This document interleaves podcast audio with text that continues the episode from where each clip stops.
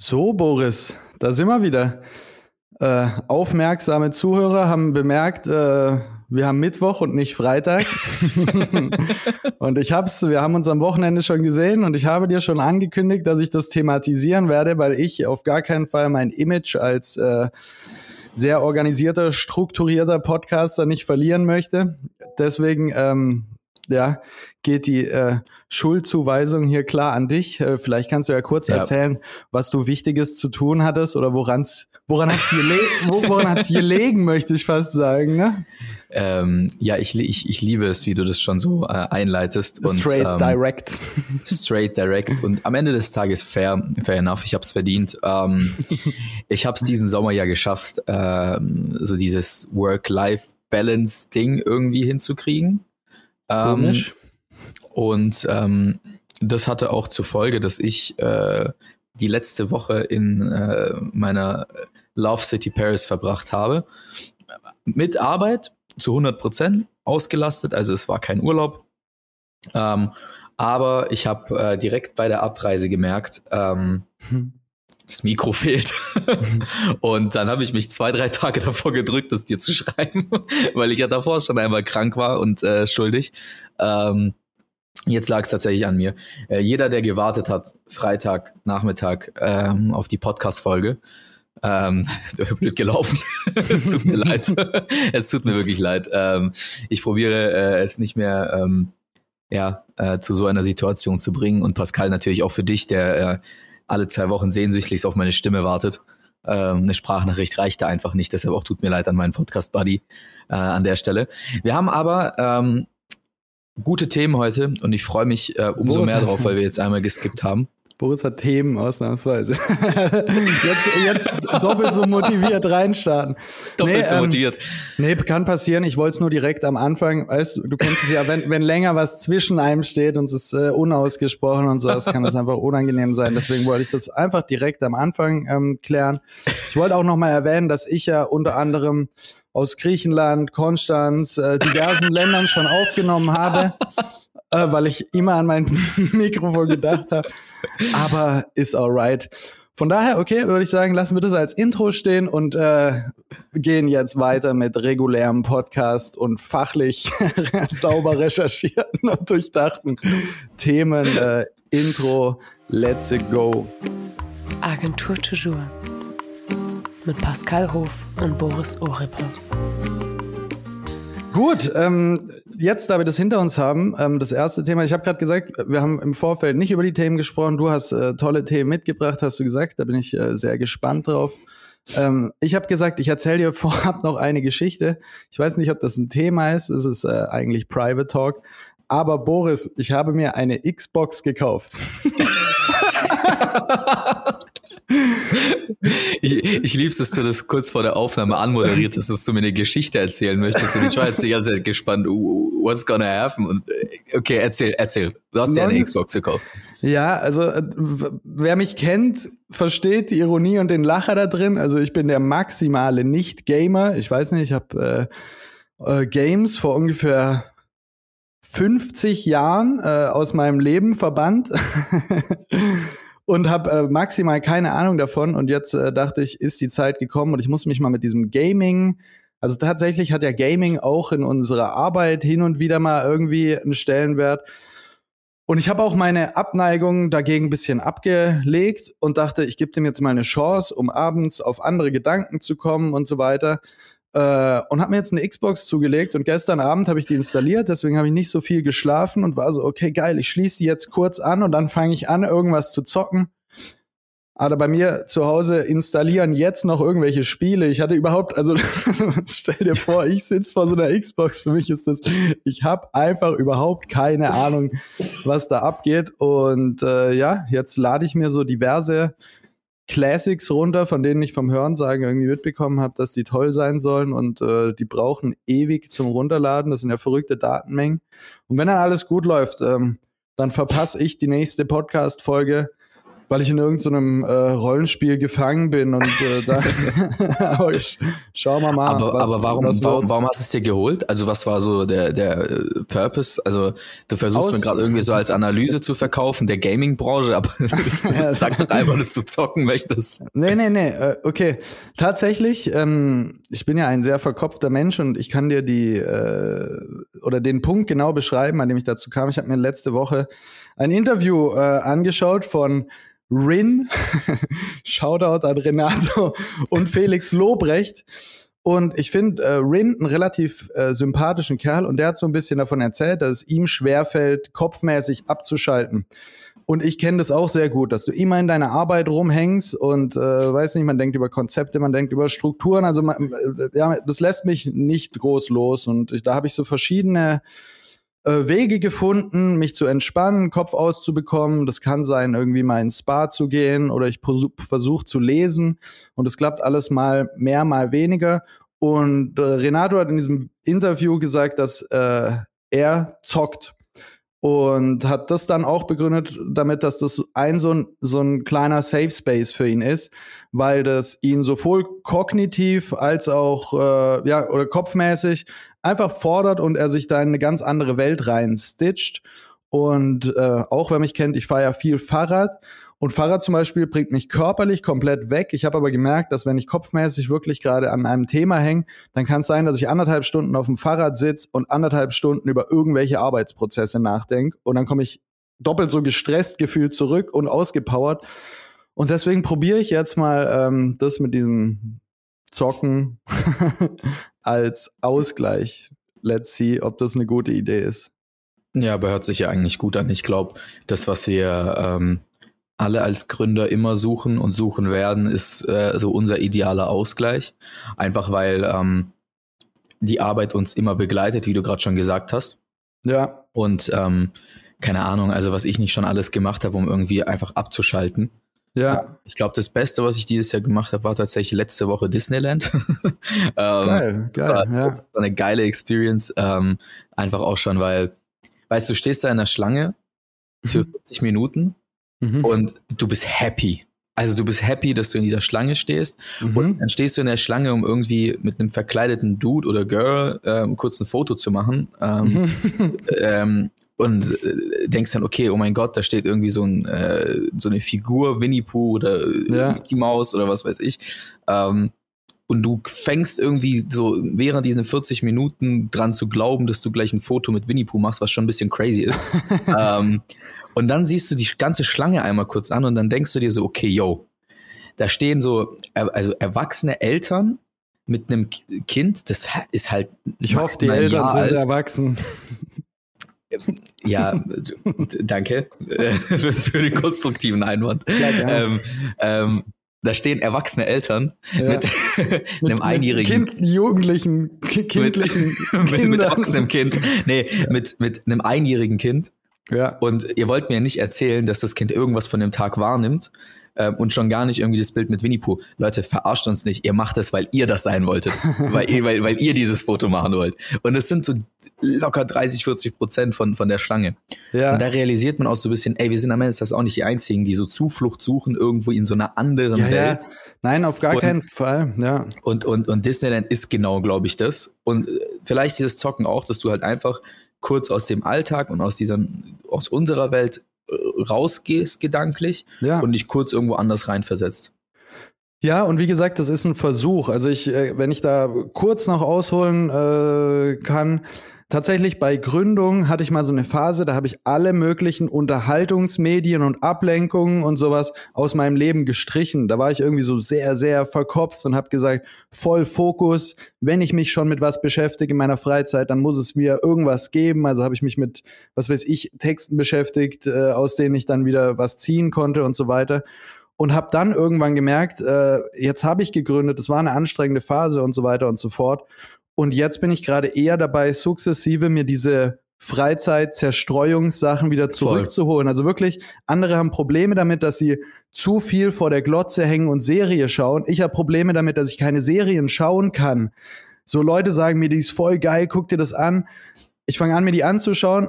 Nach dreieinhalb Minuten hänge ich am Handy und check meine Mails. nach 20 Ja, Minuten habe ich überhaupt keine Ahnung mehr, um was es da geht und es interessiert mich auch gar nicht. Und da habe ich jetzt festgestellt, das ist überhaupt nicht gut. Man darf sich diese Freiräume gönnen, ähm, solange das alles in einem vernünftigen Ausmaß ist und eben äh, ja auch auch seinen Zweck erfüllt zur Zerstreuung. Nicht alles muss so einen verkopft, verkrampften Sinn haben und so weiter, sondern man darf auch abends einfach sagen, so Rechner aus, Arbeit bleibt liegen. Heute muss ich nichts krass konstruktives mehr machen und irgendwas für mein Business oder wie auch immer, sondern man kann einfach mal sagen, Scheiß drauf, jetzt äh, zock ich oder ja, zieh mir eine Serie rein und so. Und eben, ich glaube, da, da ist man als Selbstständiger vermutlich anders gepolt wie viele andere. Also aus meinem Umfeld und Freundeskreis höre ich eher so, ja, dass sie zu viel zocken, zu viel Serie schauen, äh, zu viel rumhängen und sich motivieren müssen, was zu tun. Und bei mir ist es eben mittlerweile genau umgekehrt, dass ich sage, nein, ich muss mich aktiv dazu zwingen, auch mal Sachen zu machen, die einfach, ja, so ein bisschen mehr. Äh, Ich denke auch, dass äh, dieses Ich muss mich motivieren, etwas zu tun, schon in, in, in sich bisschen toxisch ist. Ich meine, am Ende Mhm. des Tages, wofür, wofür leben wir? Was ist unser Life-Purpose? Was, ist, was sind unsere Goals? Und wenn ich so an alle meine ähm, temporären Ziele denke, dann sind sie zu bestimmt 90 Prozent mit der Arbeit verbunden. ja, Obwohl eigentlich bei sehr vielen Menschen, also du hast mal das Beispiel von deinem Bruder genannt, ich bin mir sicher, dass ähm, sein Life Purpose oder äh, sein Hauptfokus, ähm, Aspirations, nicht sein Job sind oder nicht irgendwie, ohne ihm jetzt was vorzuwerfen Mhm, oder was mhm, nicht mhm. vorzuwerfen, Ja, aber ja. er wird jetzt nicht aufstehen mit, mit der Motivation und sagen, so heute Ja. muss ich was in meinem Job reißen, sonst hatte ich Ja. einen schlechten Tag. ja, So. Ähm, und er denkt dann wahrscheinlich, oder viele äh, auch Festangestellte, die in einem, in einem Routi- Routinejob drin sind, denken sich, Ja. okay, um 17, 18 Uhr Feierabend, was mache ich Ja. dann? Ja, Und ich bin, glaube ich, seit Gründung noch nicht einmal mit dem Gedanken Ja. aufgestanden, okay, 18 Uhr Feierabend, was mache ich dann? Weil ja, A, mache ich nie um 18 Uhr Feierabend und ich hatte auch noch nie irgendwie das Gefühl, dass das irgendwie vorhersehbar ist, wann ich den mache. ja, Selten, selten. Und ähm, äh, die Arbeit steht immer im Mittelpunkt. Von morgens bis abends, bis ich, bis ich einschlafe. ja, Und ähm, das, was du sagst, so Wege zu finden, was anderes zu tun außer die Arbeit. Ich finde, man muss irgendwo auch sich klar werden, dass die Arbeit eigentlich nicht der Fokus sein sollte, sondern was muss ich tun, damit ich mein Leben genieße. Voll, voll. Ja, ich will auch nicht Arbeit, äh, sagen, Arbeit ist Mittel zum Zweck. Als Selbstständiger stimmt das auch nicht, weil es kann ja auch sein, dass die Arbeit zum Genuss beiträgt, im besten Fall. Geiles Ja, Projekt umgesetzt, ich habe einen Höhenflug, mir geht's gut, ich freue mich, ich gehe auf in der Arbeit, ich arbeite an irgendeinem Konzept, das mir Spaß macht. Also will nicht sagen, dass es so nicht ist. Aber eben, ich glaube, man muss gerade als Selbstständiger da die Balance finden, äh, ja, die Arbeit nicht nur in den Fokus zu stellen, sondern auch zu sagen, ähm, Moment, was gibt's denn da rechts und links noch und so weiter. Ja, ich glaube, weil, weißt, also ich hatte jetzt so die letzten zwei, drei Wochen echt wieder so, so viele Ups und Downs, ähm, weil wir in einer, in einer erneut, ich sag immer spannenden Phase sind. Irgendwie ist das Mhm. ganze Jahr eine spannende Phase.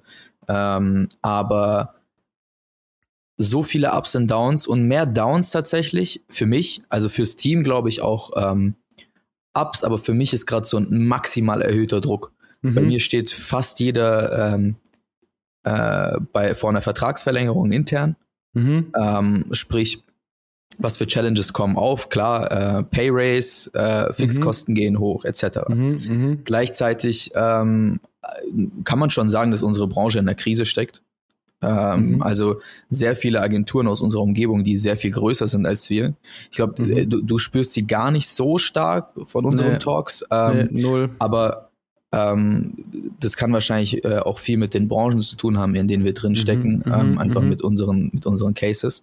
Ja. Jedenfalls ähm, unsere Branche steckt irgendwo gerade in der Krise, Zinsen sind, ho- sind hochgegangen, egal mit welchem Account ich bei mir telefoniere oder wo ich dachte, okay, Q3, Q4 geht's hoch, Ja. Pusteblume so. Mhm. Ähm, und da ist der Druck natürlich extrem hoch und da ist es sehr, sehr schwierig, ähm, irgendwie seine Arbeit zu genießen, weil du gehst in Pitches Ja. oder in, in Workshops rein mit dem Gedanken, ich muss jetzt irgendwie Geld Ja. eintreiben. Ja, so, ja, oder, Äh, und das ist schon sehr, sehr challenging, da hartnäckig genug zu sein und zu Ja. denken, okay, pass auf, das, das stehe ich mal wieder durch. Und am Anfang habe ich mich immer damit beruhigt. Ähm, und das ist, glaube ich, so die anfängliche Strategie immer von, von so einem unhealthy Mindset. Ähm, ist ja nur eine Phase und ist eine Gründungsphase und geht vorbei. Ja. Weil in der Gründung ist ja, da, da hast du nichts, da ist alles Ja, kompletter ja, Geschiss, ja. du musst die ganze. Zeit irgendwelche Workflows schaffen, whatsoever. Ähm, und dann relativiert sich das irgendwann mit dem Gedankengang, okay, pass auf, es ist nicht mehr die Gründung, du bist irgendwie schon im dritten Jahr, was passiert jetzt gerade und warum ist es immer noch so schwer? Ja. Und dann musst du dich, glaube ich, mit dem Gedanken anfreunden, es bleibt schwer, es wird nie einfach. Ja, voll, da Und, sind wir, haben wir, ähm, glaube ich, ähnliche Learnings äh, ge gezogen. Also ich hatte ja letztes Jahr auch das erste Mal ein bisschen mehr Fluktuation bei mir in der Agentur, wo Leute gegangen sind, Leute gekommen und ich hatte auch immer so äh, die Idee oder Hoffnung, ich baue irgendwie mein Team auf und dann ist dieser Prozess irgendwann abgeschlossen und dann steht das Team da und dann musste ich irgendwann auch realisieren, that's not reality. Also Leute kommen und gehen und Ziele verändern sich und Wünsche und eben ähm, ja, also du musst die ganze Zeit damit rechnen, dass sich Sachen verändern und das wird Dauerzustand. Also äh, da kann man wieder den, den, das Stichwort Always Beta reinbringen. Ähm, du wirst nie den Zustand erreichen, den Endzustand, den gibt's nicht, sondern du musst dich einfach irgendwann dran gewöhnen, dass Veränderungen, ständige Veränderungen Teil von unserem Daily Business sind. Und ich glaube, im Vergleich zu Angestellten ist halt bei uns das Ding, also was ich gemerkt habe in, jetzt in den letzten äh, paar Monaten oder ein, zwei Jahren, könnte man sagen, bei mir ist nicht der Workload, der mich, der mich anstrengt oder schafft. Also ich habe gar kein Problem, lange zu arbeiten oder wie auch immer. Ja. Und manchmal habe ich auch gar nicht die längsten Tage. Es ist nicht so, dass ich mich zeitmäßig äh, gerade kaputt mache oder abracker. Aber was wir haben, ist, wir müssen Entscheidungen fällen. Wir müssen Verantwortung tragen. Und das merke ich mittlerweile, wie das anstrengend und Druck erzeugt. Als Angestellter kannst du sagen, gut, äh, es passieren Ja. Sachen, du hast nicht alles selber in der Hand, aber wir haben sehr, sehr viel selber in der Hand. Auch nicht immer alles, aber wir haben einen sehr großen Spielraum, aktiv auf Sachen einzuwirken. Verlängerst du einen Vertrag, verlängerst du ihn nicht, stellst du mir, also selbst positive Entscheidungen, Ja, schöne ja. Sachen. Wir können jetzt expandieren, wow, neuer Kunde klopft an und will einen großen Etat zu uns rüberschieben und du sitzt abends da und denkst so, puh, geil, aber so, äh, was machst du jetzt? Machst du das, machst du es nicht? Woher nimmst du die Kappas und so weiter und so fort? Und das ist, äh, glaube ich, ein Faktor. Und da eben genau dagegen einzuwirken, ist es, glaube ich, wichtig, ab und zu sich kleine Inseln zu schaffen, wo man den Kopf mal komplett Voll. Abschalten kann, was diese Themen angeht. Und da muss jeder sein Ding finden, sei es ein Buch lesen, sei es äh, Sport machen oder wahrscheinlich sollte man alles Mögliche davon machen. Und deswegen habe ich mir eine Xbox gekauft. Ja, da haben wir ein bisschen ausgeholt. Du hast es Ja. auf den Punkt getroffen, ähm, wo du gesagt hast jetzt, ähm, auch positive Ereignisse sind nicht mehr so ganz positiv. Äh, und das Mhm. ist eine, das ist ein bisschen eine erschreckende Erkenntnis eigentlich. ja, ja, ähm, aber eine logische, weil ich, ich, es hat sich vielleicht negativ angehört vorhin ähm, mit äh, Krise und was weiß ich. Trotz der Krise, ähm, also ich habe äh, so einen Podcast angehört, ähm, da hat Tarek Müller nach irgendwie anderthalb Jahren wieder gesprochen, äh, der About You Gründer. Mhm. Und äh, der hat bewusst sich anderthalb Jahre, er ist quasi von der Bildfläche verschwunden. Ich weiß nicht, ob es dir aufgefallen ist. Also es war so eine Zeit, wo er ähm, sein Unicorn-Unternehmen gepusht hat und äh, überall drin war, in jedem Podcast, OMR, bla bla. ja. Ähm, und dann ist er quasi von der Bildfläche verschwunden. Ist mir ist nicht so auf, nicht so auf, aber allgemein About You war meine Zeit lang sehr, sehr laut und äh, ich Ja. hatte auch meine Themen mit. Es gab ja diese About You Awards. Ja, da habe ja. ich mich ein bisschen geclincht äh, mit dieser ganzen Thematik. Aber ja, plötzlich ist es das, das ganze Unternehmen aus meiner Wahrnehmung ein bisschen rausgefallen. Da hast du recht. Ja, also die sind, die sind, die sind, ähm, nicht alles ist von der Bildfläche, aber sie sind auf jeden Fall nicht so äh, Ja. präsent gewesen. Es hat natürlich auch mit damit zu tun, die sind an die Börse ähm, und deren Branche leidet gerade massivst und Corona und äh, Corona war ein riesiger Einschnitt, sie können kurz vor der äh, Pandemie in, auf, an die Börse. Ähm, long story short, ähm, die wachsen immer noch und sie sind auch trotzdem währenddessen gewachsen. Ja, Ähm, aber dieser Druck, der, der erzeugt wurde, hat bei ihm verursacht, dass er keine positiven Erlebnisse hatte, trotz Wachstum. Ja. Also du musst dir vorstellen, auf der einen Seite hast du ein Milliardenunternehmen, was wächst ja, ähm, und was äh, innerhalb von kürzester Zeit an Riesen wie Zalando und so weiter rangegangen, äh, rangekommen ist. Aber dann Ja. kommt aus dem äh, japanischen Markt äh, Shein ähm, auf einmal, ähm, was, was äh, riesige Sprünge macht ähm, und, und äh, oder aus dem chinesischen, chinesischen Ja, ähm, äh, riesige Sprünge macht. Ja. Ähm, und das erzeugt bei dir Druck und auf einmal wird irgendwie trotzdem alles negativ. Und auch bei Ja. mir ist es gerade aktuell so, wir wachsen. Also wir sind noch nie so schnell gewachsen wie dieses Jahr. Ja, Und wir haben auch noch nie so große, große Sprünge gemacht in unseren Accounts. ja, Aber äh, das ist trotzdem wahrscheinlich das härteste und das anstrengendste äh, Jahr nervlich für mich. ja. Weil manchmal will man auch einfach kurz Ruhe haben und nicht Ja, ja, ja. und whatsoever.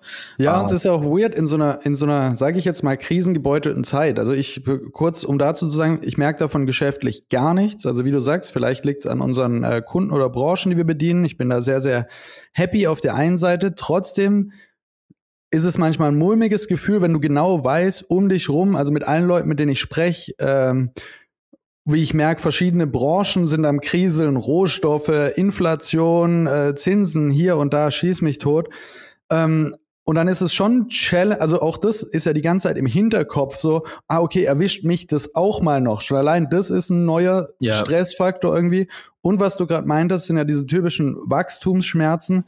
Weil ich jetzt auch gemerkt habe, immer wenn ich ähm, Leute treffe, die ich länger nicht mehr sehe, dann hat man ja immer so den kurzen Talk und äh, natürlich jeder, der mich trifft, fragt zumindest einmal kurz, und wie läuft's mit der Agentur? Die meistgehörte Frage vermutlich Ja, meiner letzten fünf Jahre. Und dann sage ich, ey, geschäftlich, alles cool. Oftmals in meiner Freizeit muss ich sagen, wenn- abends um halb neun, manchmal nervt's mich auch, weil ich habe dann gar keinen Bock, über Arbeit zu reden, aber dann sage ich halt so, ey, ist alles cool und so weiter. Oder ich sag, äh, ja, echt viel los gerade. Und dann gibt's halt diesen Standardspruch, ja, lieber zu viel als zu wenig. Ne? Also es ist immer so dieses, sobald du sagst, es ist gerade richtig viel los, sagen die Leute, richtig geil. Und dann sage ich, ja, voll, aber manchmal denke ich mir so, nee, eigentlich wäre es auch nice, wenn gerade mal nicht richtig viel los wäre. Und das hat Ja, sich geändert. In den ersten zwei Jahren fand ich selber immer richtig geil. Geil, wir haben gerade ein neues Projekt, geil, da tun sich 5000 Sachen und sowas. Und ja, jetzt denkt man sich manchmal so, ah, okay, noch eine Sache mehr. Alright, dann machen wir das auch noch. Ja, voll. Also es ist auch, dass es halt einfach die ganze Zeit irgendwie wächst. Ich will mich nicht darüber beschweren, aber ähm, nee, dadurch es halt auch irgendwie mehr Workload oder whatsoever. Äh, Ausgleich Disneyland Xbox. Ja, Ja, ich habe das Gefühl, also weil das jetzt gerade so ein bisschen äh, wehleidig auch klingt, ähm, aber ich habe oder beschäftige mich dieses Jahr viel damit. Ich habe das Gefühl, ich, ich werde erwachsen. Oh ja, Ich oh habe ja. das Gefühl, so die ersten paar Jahre, das war alles jung und wild und weiß, also ich bin zumindest damals mit Schiller reingestartet und wir haben gesagt, komm, wir probieren es einfach und wir hatten nichts zu verlieren und wenn das alles in die Hose geht, dann ja, haben wir es probiert und hatten eine geile Zeit und sowas. Und jetzt äh, haben wir letzten Monat, ich glaube, Jahr fünf überschritten und es ist halt ein Business geworden, so mit allem, was dazugehört, mit den Wehwehchen, mit den coolen Erlebnissen und so weiter und so fort. Aber es hat nicht mehr diese jugendliche, verspielte Leichtigkeit. Äh, Das kann ich an der Voll. Stelle, glaube ich, Und- sagen. Und ähm, ich merke es immer an zwei Sachen, wenn ich so das Alter spüre, was bisschen komisch ist zu sagen. Wir haben zehn Jahre Altersunterschied knapp. Ja. ähm, aber ich habe es dieses Jahr das ich erste bin, Mal ich bin gemerkt. zehn Jahre jünger. Ja, richtig. Ähm, also, ähm, vielleicht, naja, ne, Nee, egal. Nee, nee, äh, egal. Ähm, ich habe es auf jeden Fall gemerkt, dass ich noch nie in meinem Leben ähm, das Wort auf Lock benutzt habe. Ähm, und Ist das, das, so ein neue Ju- Jugendwort jetzt? das also Jugendwort 223 ist das zur Auswahl auf Ah, ja, Lock. okay. Ja, ähm, die anderen kannte ich so ein bisschen aus Social, so NPC oder so, aber ja. also ich habe das noch nie selber verwendet. Daran merke Ja. ich immer so, okay, ähm, äh, bei der Jugendsprache bin ich scheinbar in, in, in Deutschland mal wieder irgendwie raus. Ja, Ähm, und dann merke ich es immer an ähm, Erinnerungen, die ich habe an die Gründungsphase, mhm. äh, wenn ich dran denke, wie wir an Sachen rangegangen sind. Ähm, ja, äh, Produktion kommen, drauf geschissen, Mhm. behind the scenes, Stories, Film, bla bla. mhm. Ich gehe jetzt auf eine Produktion, ich habe so keinen Bock, Mhm. irgendwie äh, großartig behind the scenes äh, zu filmen und Alles on äh, top Sachen, ja. alles on top, weil äh, I do my job. Ähm, Ja. Die Produktion wird Spaß machen, wir werden unser Ding durchziehen, Ja. Asset-Output generieren. Aber es ist viel mechanischer. Ja, Ähm, und das ist, glaube ich, das, was ich jedem Gründer wünsche. Genießt eure ersten zwei Jahre. ja, so dumm es klingt, ja. So stimmt. dumm es klingt, weil ähm, danach wird sich für euch auf jeden Fall ein Part ändern. Und ähm, nicht für, nicht für die ähm, neuen Kollegen und Kolleginnen, weil die werden das ja immer noch spüren. Für die ist immer alles irgendwie noch neu und ähm, die haben ihre Onboardings und neue Projekte und äh, whatsoever. Für die sind es dann immer noch dann wiederum die ersten zwei Jahre. Aber für dich selber als Gründer Ja. ähm, relativiert sich das irgendwann. Ähm, und das ist eine Erkenntnis, die ich, die ich machen musste. Ähm, Mhm. wir sind ja zwei Jahre jünger als Unternehmen. Aber ich glaube, jetzt sind wir auf jeden Fall äh, an dem Punkt angekommen, wo äh, ja so die Gründungsphase gu- gut vorbei ist. Ja, und ich glaube, als Gründer muss man halt auch immer gucken ähm, nach seiner eigenen Erfüllung irgendwie im, im Live. Und ich glaube einfach jetzt die ersten, vielleicht auch mehr wie die ersten zwei Jahre, die ersten drei Jahre oder vier Jahre, war einfach meine Erfüllung auch das Arbeiten. Ey, da ist so viel, jeden Monat war neu und ein Kunde und ein neues Projekt und der erste größere Videodreh und das erste Mal mit dem Ja. Freelancer gearbeitet und das erste Mal das und das war aufregend. Und das hat mir einfach sehr, sehr viel gegeben. Aber jetzt mache ich das halt schon eine Weile und merk, jetzt habe ich mal wieder auch, ich, ich will mich auf was anderes fokussieren. Deswegen jetzt auch nochmal zurück auf dieses Gaming oder Ausgleich oder sowas, da ich sage, ja, okay, ähm, das ist jetzt nicht mehr das Neue und sowas. Und ich glaube, als Gründer ist man ja schon auch immer, also ich probiere schon immer gerne neue Sachen aus und so. Und wo ich jetzt sage, okay, das Ding habe ich jetzt auf Füße gestellt, das wird nächsten Monat nicht aufhören, das geht so weiter. Und jetzt kann ich mir die Frage stellen, was mache ich denn jetzt eigentlich äh, sonst nebenher irgendwie? Das ist ja Mhm. wieder der schöne Teil auch, wenn man dann diese Anfangsphase, die auch irgendwie intensiv ist, definitiv, ähm, ja, mal so ein bisschen hinter sich gebracht hat. Cool. Ähm, Hast ich wollte mit dir Themen? heute. Ja. Ja, ja du, ich habe ein paar. Ich wollte mit dir einfach auch noch über ein paar Sachen quatschen, die mich ähm, nicht beschäftigt, aber interessiert haben, wo ich sie gesehen habe. Ja, Ähm, und wir wären ja nicht wir, wenn wir nicht über den Lebensmittelhandel kurz sprechen würden, äh, Ja. alle drei Folgen. und ähm, äh, er hat es mal wieder geschafft, Aufmerksamkeit zu erregen. jetzt bin ich Diesmal gespannt. äh, also wir haben ja gar Diesmal nicht. war es äh, Aldi. Ja, Ähm, hast du die Kampagne gesehen? mit, also ich habe jetzt gerade was im Kopf. Ich hoffe, wir reden vom gleichen, nicht, dass wir jetzt direkt. Mit, mit Nina Chuba? Ja, also was heißt Kampagne? Ich habe ähm, die die Social Ads gesehen, ein Like, ein Lauch. Ich glaube von Dojo mal wieder. Ja, ja. Ähm, und weiß aber noch nicht. Ich hatte den Eindruck, das war jetzt nur ein Teaser für eine Kampagne, oder? Aber also ich habe mich nicht weiter damit beschäftigt. Ja, also ich habe es mir angeschaut und ich dachte mir so, na, äh, irgendwie äh, wack. ähm, das war das war das erste Mal, ähm, Mhm. dass ich äh, eine Kampagne von von von Dojo gesehen habe. Ich bin ja, ich habe mir schon als großer Fan geoutet, Ja. äh, wo ich gesagt habe, äh, irgendwie äh, keine Ahnung. Ja. Ähm, und da wollte ich mit dir über Gamification innerhalb von Ads sprechen. Cool Games, Ähm. deswegen Xbox. Ich bin da jetzt drin. Und das wird übrigens äh, als nahtlose Überleitung später zu dem Thema Ads äh, gelten. Also pass auf, ist alles durchdacht. Ähm, Wahnsinn. Ähm, Gamification in Ads. Ähm, ich habe nämlich das Gefühl, ähm, dass das Wort Gamification als auch das, das was man anbieten kann auf Social, ähm, ein bisschen ja schwach ist mittlerweile. Naja, wenn man bedenkt, im, im Onlinehandel haben wir mittlerweile, vor allem im chinesischen Markt, du kriegst 50 Cent, wenn du über die Seite scrollst. Das Mhm. sammelt sich dann in deinem Wallet. Du Mhm. kriegst äh, dann nochmal eine Gamification, wenn du äh, Produkte dir anschaust und die Description liest. Mhm. Weil die davon ausgehen, dass ähm, die, die rechnen alles in Touching Points. Also äh, du gehst einmal auf die Seite, collectest das Geld, das bedeutet aber, dass du irgendwann mal dein Geld einlösen möchtest. Das heißt, es ist ein automatischer Second Touching Point, der dich nur 50 Cent kostet. Mhm. Das Mhm. heißt, die Herangehensweise und die Strategie im Onlinehandel ähm, im asiatischen Raum ist nochmal eine ganz, ganz andere und viel massenorientierter und kommerzialisierter, als es bei uns in Europa ist. Und das Mhm. finde ich extrem spannend.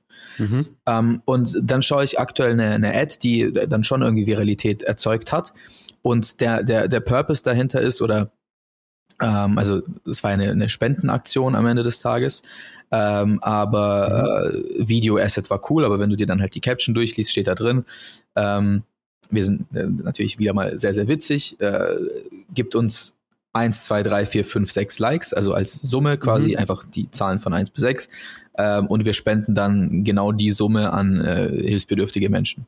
Okay. Ähm, das heißt Likes vor Spende. Was hat das mit diesem Lauch zu tun? Keine Ahnung. Also haben, Sie haben keine Lauchs gespendet.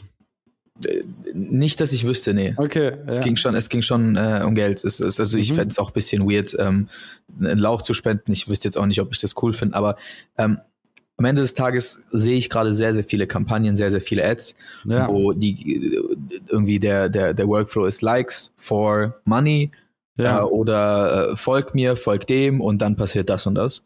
Ja. Das finde ich doch schon ein bisschen schwach. Und ähm, ich weiß nicht, ob du dich mit dem Gedanken auseinandersetzt, aber ähm, ich finde es mega wichtig, vor allem im Community Building und Community Management, ähm, um eine Community aufzubauen, eine richtige Gamification an den Tag zu legen. Mhm. Ähm, und da weiterzudenken und fortschrittlicher zu werden. Mhm. Mhm. Was denkst du darüber? Ja, ich finde es interessant. Ähm, ich habe mich letzte Woche, ich arbeite für ähm, Performance-Kampagnen mit einem Freelancer aus Berlin zusammen, mit dem Jan, äh, der war letzte Woche in Stuttgart und wir haben uns getroffen. Und wir verfolgen ja oder ich auch immer so einen sehr kreativen Approach und Storytelling und vielleicht würde ich auch eher in so eine Gamification-Richtung denken. Und er, der Austausch war komplett geil, weil er ist so performance-driven. Also er ist einfach so, sobald du ein, äh, ein Creative für eine Ad dir anschaust, ist einfach so, können wir irgendwie den Call to Action in die ersten zwei Sekunden bringen. also er ist, äh, denkt viel mechanischer und das Krasse ist, er denkt halt auch zahlengetriebener. Also er kann das auslesen und sagen, komm, wir machen A-B-Vergleich. Die eine Ad finde ich viel plumper im Endeffekt, wo ich denke, ernsthaft jetzt so, da schreit mich direkt jemand an, kauft es und dann labern wir noch irgendwas. Und die Zahlen zeigen am Ende, okay, das funktioniert einfach und dann können wir die andere Ad abschalten. Also da ist jetzt gar nicht so dieser, dieser verspielte Gamification-Ansatz mit drin, ähm, sondern das ist vielmehr auf äh, wie funktioniert die menschliche Psyche und wie erreichen wir unser Ziel maximal schnell. Und da sehe ich so zwei Richtungen gerade. Also es gibt auf der einen Seite eben so kreativ und emotionalisierende Geschichten und gerade aber im Social Ad Bereich auch ganz viel, was einfach sehr stark äh, triggert in irgendeiner Form. Kaufbedürfnis, locken, Lösungen anbieten, Sale erzeugen so ein bisschen. Ähm, von daher beides mit Sicherheit. Also ich verstehe auch, dass du sagst, mehr solche Gamification-Geschichten, aber ähm, eine ganz schlüssige Antwort kann ich dir darauf jetzt nicht geben. Ich finde es aber sehr, sehr nice, was du gerade gesagt hast. Ähm, tatsächlich, dass es diese zwei Richtungen gibt. Mhm. Einmal ähm, dieses Creative Work und dann einmal das Daten- und Zahlengetriebene. Mhm, mhm. ähm, ich habe nämlich auch die Erfahrung gesammelt und da äh, schließt du dich sicherlich an dass es sehr, sehr viele Social Agencies gibt, mhm. wo du dir deren Cases anschaust und wenn du einmal auf die KPIs schaust, weil es immer so ein Anzeichen dafür ist, okay, wie gut waren jetzt die Creatives, ja. du dir denkst, wie kann der Kunde das dauerhaft beauftragen? Ja. Weil du, du schaust dir irgendwie äh, generische Beiträge an, die zehn Likes haben ähm, und äh, du hast äh, die ja. Agentur, die das macht, betreut den Account trotzdem ein ganzes Jahr lang. Voll. Ja, ja, und, ja, ähm, absolut. Was ist da jetzt gewachsen oder was ist da jetzt passiert? Ähm, ja äh, gab es irgendwelche posit positive Side Effects ähm, ja. davon und im Regelfall ist es halt einfach nur ein voller Feed. Ähm, ja. Und dann denkst du dir, okay, ist das jetzt irgendwie ein Management, was einen Purpose dahinter hat? Ja. Und ähm, diese Gedanken haben wir uns jetzt die letzten paar Wochen gemacht. Vor allem, weil ähm, bei mir haben sich die Anfragen auf den Tisch gehäuft, eher für zweites, für Performance, für mhm, äh, mhm. datengetriebene Inhalte. Mhm, mh. Und ähm, so ist es jetzt passiert, dass wir das erste Mal seit quasi Gründung ähm, ein zweites Produkt ähm, angelegt haben. Ja. Äh, wir haben immer unser Produkt Modern Communication gehabt ja. mit den drei Kerndisziplinen. Äh, und jetzt gibt es als ähm, abgekapseltes, als eigenes Produkt Modern Acceleration. Ähm, was eben genau das abdeckt, was du im Grunde genommen beschrieben ja, hast. Äh, deshalb fand ich es so nice. Ähm, wir wollen eine Richtung ähm, anbieten und es sind auch komplett unterschiedliche Teams intern bei uns, ja. die komplett kreativ getrieben ist und ähm, ja. mit einem Creative Approach ähm, ja. strategisch Themen löst ähm, und für, für äh, Social-Kanäle etc. aktiv ist in äh, einer Ja. Long-Term-Betreuung. Ähm, und dann gibt's Modern Acceleration. Da geht es darum, datengetrieben Entscheidungen zu treffen Ja, und ähm, seine Community aus KPI-Sicht kennenzulernen und greifen Ja. zu lernen. ja, ja. Und ähm, ich hatte selten so viel Spaß, zwischen diesen Teams zu springen. ja, ja, ja, voll. ähm, Finde ich auch spannend, ja. Wir haben da jetzt auch zwei neue Accounts quasi aktiv in dem Produkt drin. Ja, Und ähm, die Workshops und die, die ähm, Inhalte, die wir da ausarbeiten mit dem Kunden, sind auf einmal ganz anders. mhm. Wir setzen uns dahin und sagen, pass auf, ähm, die durchschnittliche ähm, Aufmerk Aufmerksamkeitsrate liegt zwischen drei bis fünf Sekunden. Mhm. Ähm, wie schaffen wir es, in das Asset so zu Ja. verbauen, dass wir ähm, den, den User in eine Aktion befördern, in eine Kaufentscheidung? Ja, Und ähm, da gibt's auf einmal viele unterschiedliche strategische Ansätze, die du in, in einer Creative-Kampagne gar nicht considerst. Also mhm. ähm, allein wenn man den Unterschied zwischen Awareness und Conversion zieht, ja, dass man ähm, eine Awareness-Kampagne schaltet, nur um seine Zielgruppe zu haben, um sie dann zu retargeten. ja, Oder ähm, dass man bei einer Conversion-Kampagne darüber spricht, dass man den Konsumenten aktiv zu etwas bewegt auf einer anderen Plattform. ja, Ähm, und wir sind aktuell immer noch sehr oft bei Kampagnen, wo wir den User nur zu einem Like bewegen möchten. ja. Und in Performance Ads geht der Step ja noch viel, viel größer Ja, und viel, ja, viel ja. weiter. Absolut, das Ähm, Like äh, ist, ist komplett äh, überflüssig eigentlich.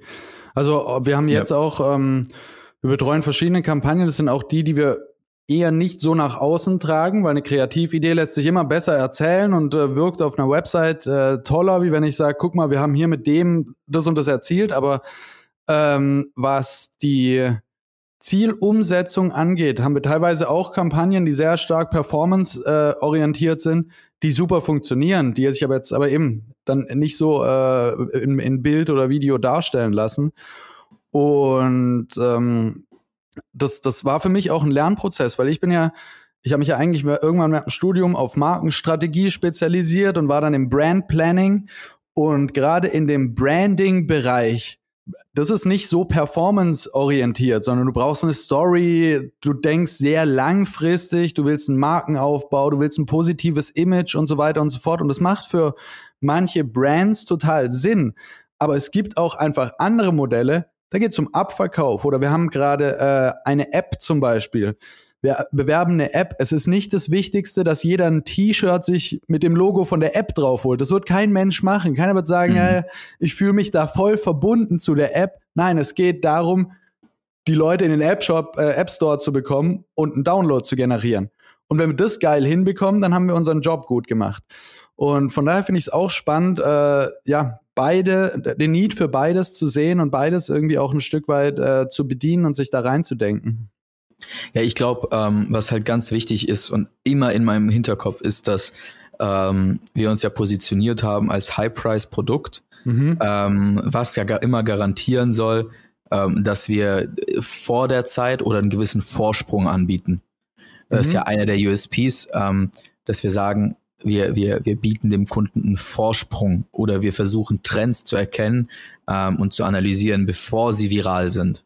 Ähm, und äh, das war ja immer innerhalb des äh, Produktes Modern Communication auch unser, unser, unser Ziel für die Accounts zu sagen, ja, wir, wir bilden eine Community um eure Story herum, ähm, indem wir äh, uns mit der Community maximal identifizieren können. Wir sprechen dieselbe Mhm, Sprache Mhm. ähm, und dadurch bildet sich eure Brand. Mhm. Und ähm, dann hatte ich immer fälschlicherweise die Annahme, äh, weil ich kein Fan von der von der ständigen Kommerzialisierung bin. Also ich Mhm. bin kein Fan davon, ähm, obwohl ich selbst zum Opfer äh, werde auch von von von eben dieser Kommerzialisierung. Keine Ahnung, jeder hat sich schon mal über Instagram irgendein Produkt gezogen, wo er sich danach gefragt hat, wofür brauche ich das? Mhm. Ähm, das habe ich auch schon gemacht, aber ich bin kein Fan davon, dass wir mittlerweile, vor allem zum Beispiel im Fashion- und Textilbereich, keine Rücksicht darauf nehmen, was wir da einkaufen. Also Mhm. äh, es gibt mittlerweile hunderte Fashion Brands, die jede Woche bei mir auf, aufpoppen.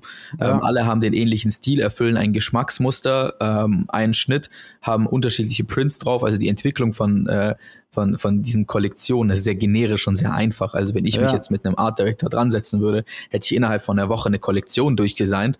Ja. Äh, und das, was ich eigentlich können müsste, ist ähm, der technische Aspekt dahinter. Ich meine, ja. selbst bei About You, weil ich das vorhin als Beispiel bei, bei Tarek Müller gebracht habe, die machen gerade, also die haben innerhalb ein, äh, ihres Unternehmens, About You, haben die noch eins, ähm, das werden die jetzt nächstes Jahr auskapseln. Das ist ein Softwareunternehmen. Das generiert mhm. irgendwie nochmal allein 60 bis 80 Millionen im Jahr, mhm. weil äh, das Deichmann nutzt, ähm, weil das Snipes nutzt und so weiter.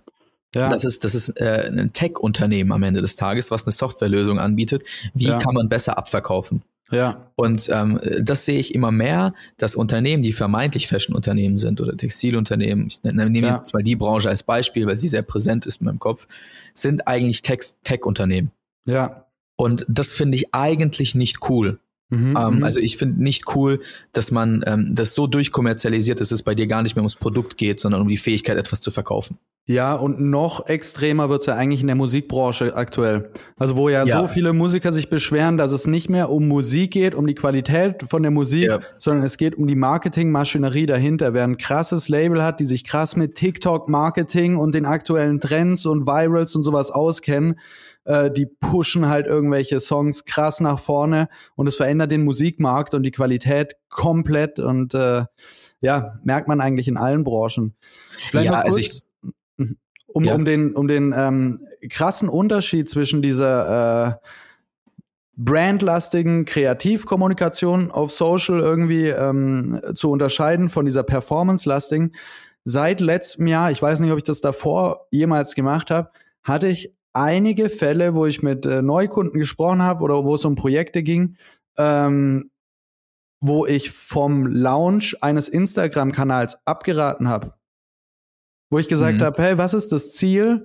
Ihr wollt, wie gesagt, zum Beispiel eine App auf den Markt bringen und verkaufen. Dann kommt die Frage, brauchen wir einen eigenen Instagram-Kanal? Und dann sage ich, was sollen wir denn da jetzt? Also ein Instagram ist eine Storytelling. Wir brauchen da, wir müssen uns die ganze Zeit überlegen, was wir da ausspielen. Ähm, kriegen wir das hin? Oder sage ich, ey, wir gehen einfach auf Performance Ads. Ihr braucht gar keinen Kanal, ihr braucht eine gute äh, Website, auf die wir linken können, ihr braucht einen guten Auftritt im App Store und wir brauchen Creatives und Ads, die performen und dann ballern wir die raus. Äh, ja. Weil es ist nicht zielführend, wenn ich jetzt ein Kreativteam hinsetze und wir machen uns äh, jede Woche Überlegungen, was für zwei generische Posts wir irgendwo uns aus den Rhythmen leiern können, ähm, mhm. die im Endeffekt kein Mensch äh, interessieren oder brauchen. Und dann noch ein Beispiel, ich habe mir tatsächlich äh, ja, ich war ein bisschen im Shopping-Modus. Ich habe mir auch eine neue Kamera gekauft, äh, auch für Agentur. ähm, und das war auch ein krasses Beispiel, wo ich mal wieder die Targeting-Macht von Instagram gemerkt hat. Also Instagram checkt, wenn du dir was, wenn du dich in einer Kaufentscheidung be äh, befindest und Instagram checkt auch, wenn du diese Kaufentscheidung abgeschlossen hast. Und dann war es einfach nur, wie ich in den nächsten 24, 48 Stunden Zubehörvorschläge bekommen habe. Ja. Alles Sachen, ein Lüfter für das Kameragehäuse und hier, also Sachen, die ich nicht mal auf dem Schirm hatte, dass ich sie brauche. Und das ist halt auch so, ich werde niemals eine emotionale Bindung zu einem Kameragehäuse-Lüfter aufbauen. Es interessiert mich nicht, für eine, was das irgendwie für ein Insta-Auftritt hat oder ob das eine Story hat oder sowas. Aber es war einfach so, okay, die checken, dass ich gerade ein Need haben könnte. Und jetzt werde ich beballert mit Möglichkeiten, was ich mir holen könnte und das Ganze datenbasiert etc., wo ich sage, ja, wenn es ums Verkaufen geht, macht das absolut Sinn. Ja, und ähm, also, weil du vorhin Musik als Beispiel genannt mhm. hast, ähm, das ist das beste Beispiel, auch wenn ähm, jetzt einer meiner besten äh, Freunde, Andy, auf die Palme springen wird. ähm, da ist ja das DJ-Game ein grandioses Beispiel für Kommerzialisierung. Also ähm, ich, ich bin da immer äh, tiefer eingetaucht, auch durch ähm, unsere Projekte, ähm, wie krass das am Ende des Tages läuft und dass das ja. also 80 bis 90 Prozent Marketing, 10 Prozent Talent. Ja. So, wenn ähm, überhaupt, wenn überhaupt. Wenn also überhaupt, wenn man sich also, mal anguckt, wie viele Musiker es gibt, also aus meiner Heimat, in jedem kleinen Dorf gibt es talentierte Menschen, die Musik machen können. Musik machen können äh, oder äh, Musik machen ist einfacher geworden durch Technik. Also wie viele Leute habe ich, die einen MPC herumstehen haben oder mit Decks auflegen oder singen oder sonst was. Und wie unfassbar wenige davon werden irgendwie damit Erfolg haben oder Bekanntheit erlangen. So. Also ja. Absolut. Und da muss man sich allein einfach nur so ein, keine Ahnung, David Guetta anschauen, der wahrscheinlich schon seit äh, zehn Jahren nicht im Studio war, aber er hat halt einfach ein wahnsinnig krasses Team, bringt jede Season Hit nach Hit raus äh, ja. und muss aktiv nicht wirklich viel dafür tun. Ja, da sind ähm, wir wieder beim Punkt, wo wir auch letztes Mal drüber gesprochen haben, wo ich ja gesagt habe, so wer Awareness hat, dem fällt es unfassbar leicht, mehr Awareness zu generieren. so. Ähm, und wer halt nichts hat, also ich kenne irgendwie äh, Künstler aus meinem Freundeskreis, die haben halt mit Instagram nichts zu tun Instagram ja. hat an sich nichts mit Musik zu tun, aber wenn du als, ja. in, als Musiker keine Plattform und keine Reichweite hast und mit Instagram nicht umgehen äh, kannst, dann wirst du auch Probleme haben, deine Musik erfolgreich zu machen. Also ja, und ich kann dir halt auch genau sagen, warum ich da kein Fan bin. Und ich habe ähm, die Textilbranche als allererstes einfach genannt, äh, weil ich finde, dass das noch irgendwie so eine halb unberührte Geschichte war, weil früher der Zugang ja so schwer war dazu zu sagen, okay, ich mache jetzt meine eigene Kollektion. Wo produziere ich das? Wie mache ich das? Uh, whatsoever. Ähm, und jetzt mittlerweile habe ich das Gefühl, es gibt Global Player, die nur dafür da sind, für irgendwelche kleine Subbrands ähm, dieselben Produkte zu kreieren, damit sie diese vermarkten können. Ähm, und in diesem Part von Kommerzialisierung finde ich eigentlich wack. Ich gebe dir noch ein anderes Beispiel aus unserem Creator-Umfeld. Ähm, wir haben äh, mal wieder Grüße an Alex. Äh, wir haben mich schon oft in diesem äh, äh, Podcast als Beispiel dafür erwähnt, dass er eigentlich nichts mit diesem Creator-Dasein und Influencer-Dasein zu tun haben möchte ähm, mhm. und sich wirklich als Fotografen oder Videografen sieht. Ähm, mhm. Und das ist ja auch völlig okay und auch gut so. Ähm, und dann gibt's äh, auf unserem Markt Fotografen, die verkaufen Presets, die verkaufen äh. Bearbeitungstools, die verkaufen alles Mögliche. Mhm. Deren Skill ist nicht krass. Ja. Die sind keine guten Fotografen, deren, deren Fähigkeit ist nicht krass. Sie, ihre Fähigkeit, sich zu vermarkten, ist gut. Ja. Und ich habe einfach die Befürchtung, dass genau in solchen Branchen dadurch ähm, Fähigkeiten und Talente zurückgehen, weil man nicht mehr mit Fähigkeiten und Talent Geld verdient, ja. sondern mit, mit, mit der Vermarktung davon. Ähm, und das ja. finde ich eben gefährlich an dieser Kommerzialisierung, dass du nicht mehr fürs Talent und für die Fähigkeiten belohnt ja. wirst, sondern für, für deine Präsenz und für dein Dasein. Ähm, und da gibt es viele Beispiele, die ich jetzt natürlich nicht, nicht nennen werde, weil ich jetzt nicht deren Fähigkeiten anfechten möchte. Aber ähm, das finde ich höchst problematisch. Ja, jetzt enden wir, finde ich, fast bei so einem, oder äh, bald vielleicht enden wir, aber wir, wir kommen gerade bei so einem ähm, philosophischen Punkt fast raus.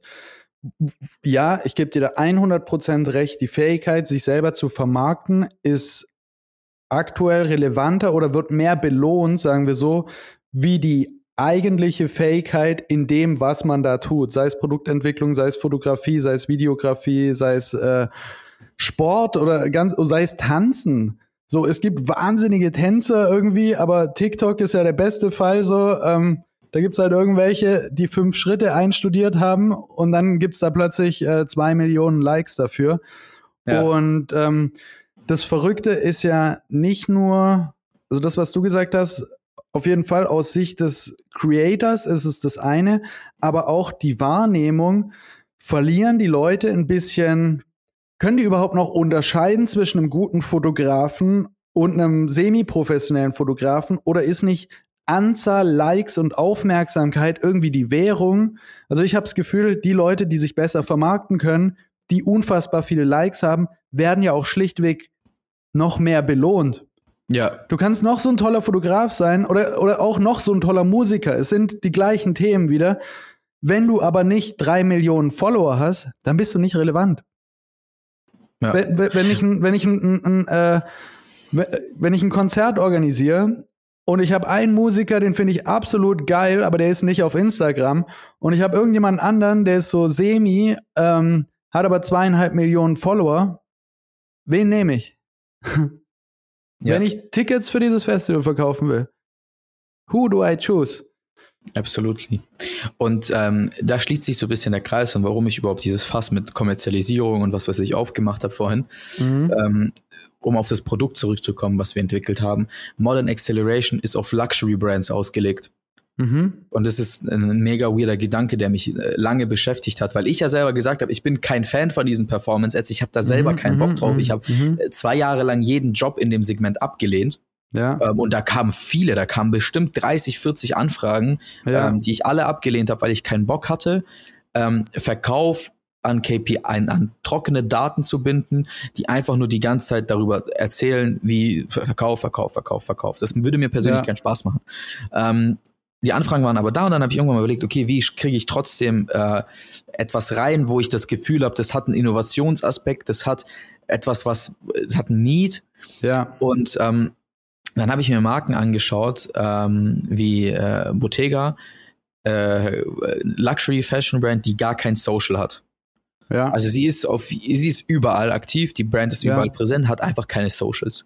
Ja. Ähm, dann hast du ähm, LVMH als Konzern mit äh, zig Subbrands, äh, oder nicht Subbrands, aber ja. mit äh, zig äh, Markenhäusern äh, wie Louis V, ähm, die haben Social, aber die würden niemals eine Ad schalten. Also mhm. sie würden niemals eine Ad schalten, einfach allein aus der Perspektive heraus, mhm. dass sie arrogant sind mhm. und dass sie ähm, niemals in der Customer Journey ein Need entwickeln möchten, dafür, dass sie mhm. was brauchen. Mhm, mh. Vielleicht wurde mal eine Ad geschaltet, ich weiß es jetzt ja, nicht, äh, ja, ja. aber äh, das spricht jetzt nicht in erster Linie für, für, für eine Luxury-Brand. Ähm, und dann ist, ist man schnell zur Erkenntnis gekommen, okay, Performance-Ads drücken irgendwo ein Need aus, ähm, weil sonst würdest du sie ja nicht schalten. Ja. So, äh, organische Beiträge machst du, um äh, zu interagieren mit deiner Community, um zu kommunizieren als Unternehmen. Mhm. Das ist mhm. äh, Unternehmenskommunikation. Eine Paid Ad ist ähm, performance getrieben. Da brauchst du etwas. Und ähm, ja. genau dieser Annahme wollen wir mit dem Produkt entgegenwirken. Ja. Ähm, und das ist auch eine Challenge für uns. Wir möchten mit Modern Acceleration genau das verhindern. Wir möchten gar kein Need ausdrücken. Ja. Wir möchten für Awareness sorgen, bei einer breiteren Zielgruppe und eine größere Community aktivieren auf Luxury ja. Brands. Mhm, ähm, mhm. und das ist ein mega spannender Approach für uns, weil wir damit Dinge ausschließen.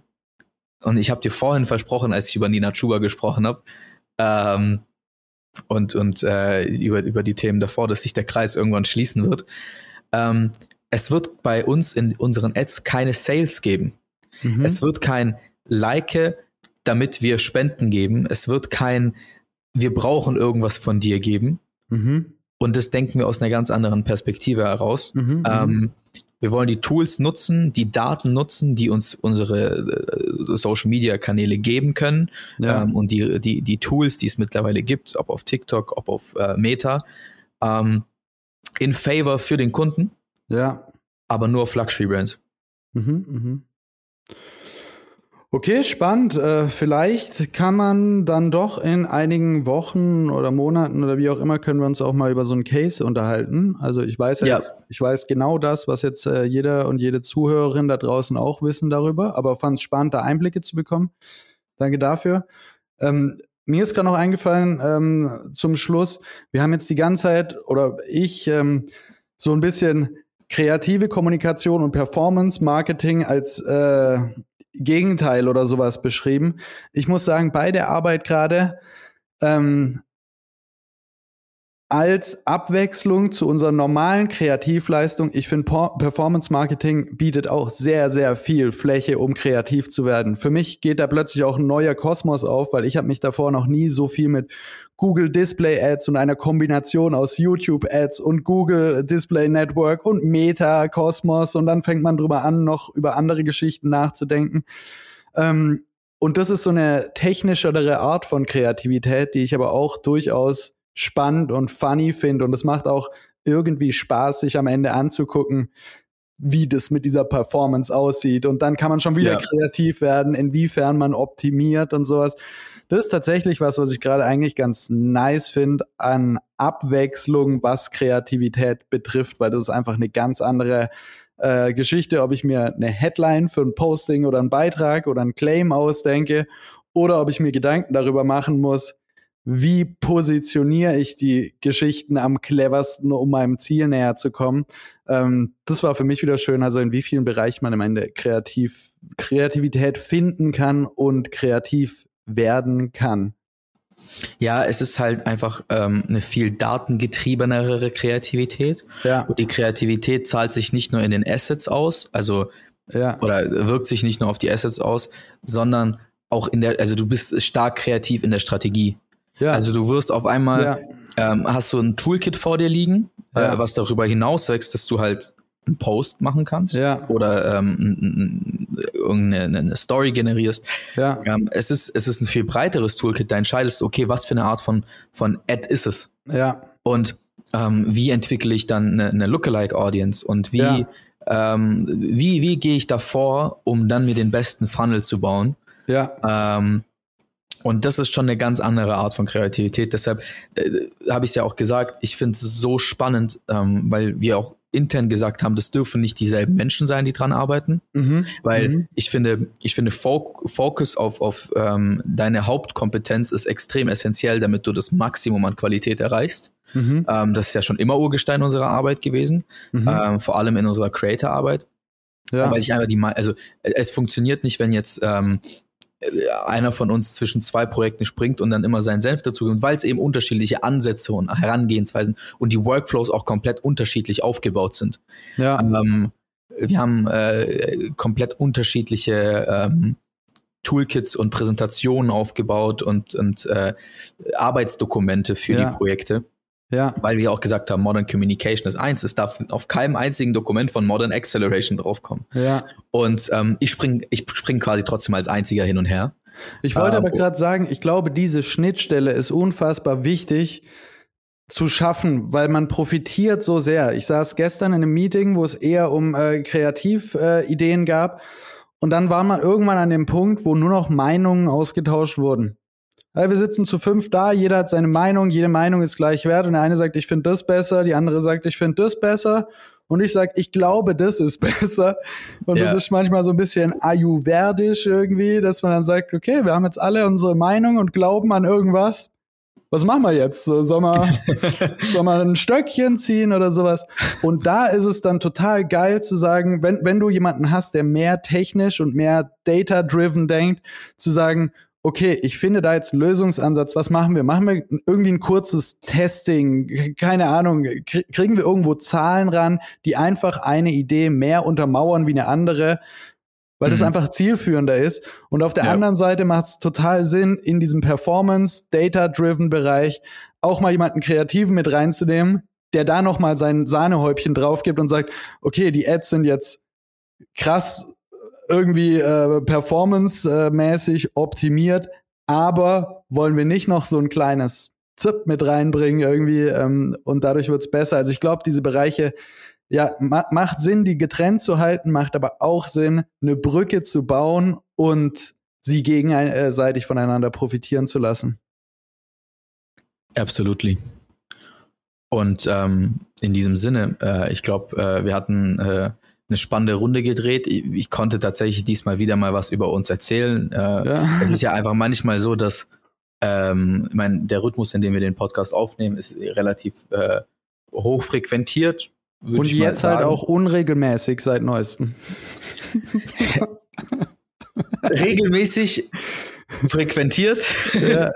Und ähm, manchmal hat man nicht so viel über, über ähm, unses zu erzählen, äh, weil äh, du, bei uns passiert nicht immer was.